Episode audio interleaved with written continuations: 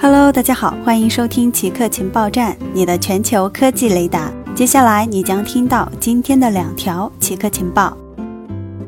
：TikTok 将考验拜登立场。字节跳动的短视频应用 TikTok 即将熬过特朗普总统的任期，这家公司将初步考验拜登对中国科技公司的立场。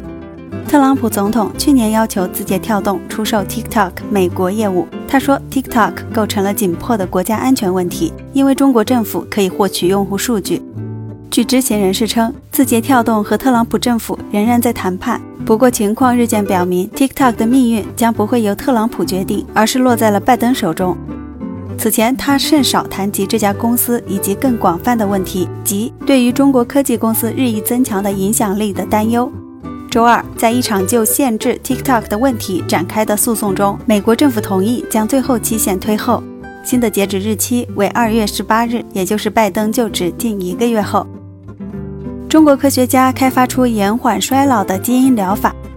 中科院动物所和北京大学的科学家开发出新的基因疗法，能逆转小鼠的部分衰老效应和延长寿命。这些发现可潜在用于人类衰老治疗。研究人员利用 CRISPR-Cas9 技术，鉴定了一百多个新的人类细胞衰老促进候选基因，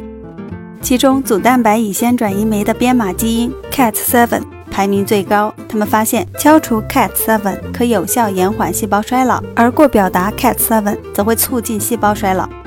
在对小鼠的实验中，研究人员发现，静脉注射靶向敲低 CAT7 的 Cas9 慢病毒载体，可以减少衰老小鼠肝脏中衰老细胞的比例，显著降低血液中促炎因子的水平，改善小鼠的健康状态，延长生理性衰老小鼠和早衰症小鼠的寿命。以上就是本期节目所有内容，固定时间、固定地点，我们下期再见。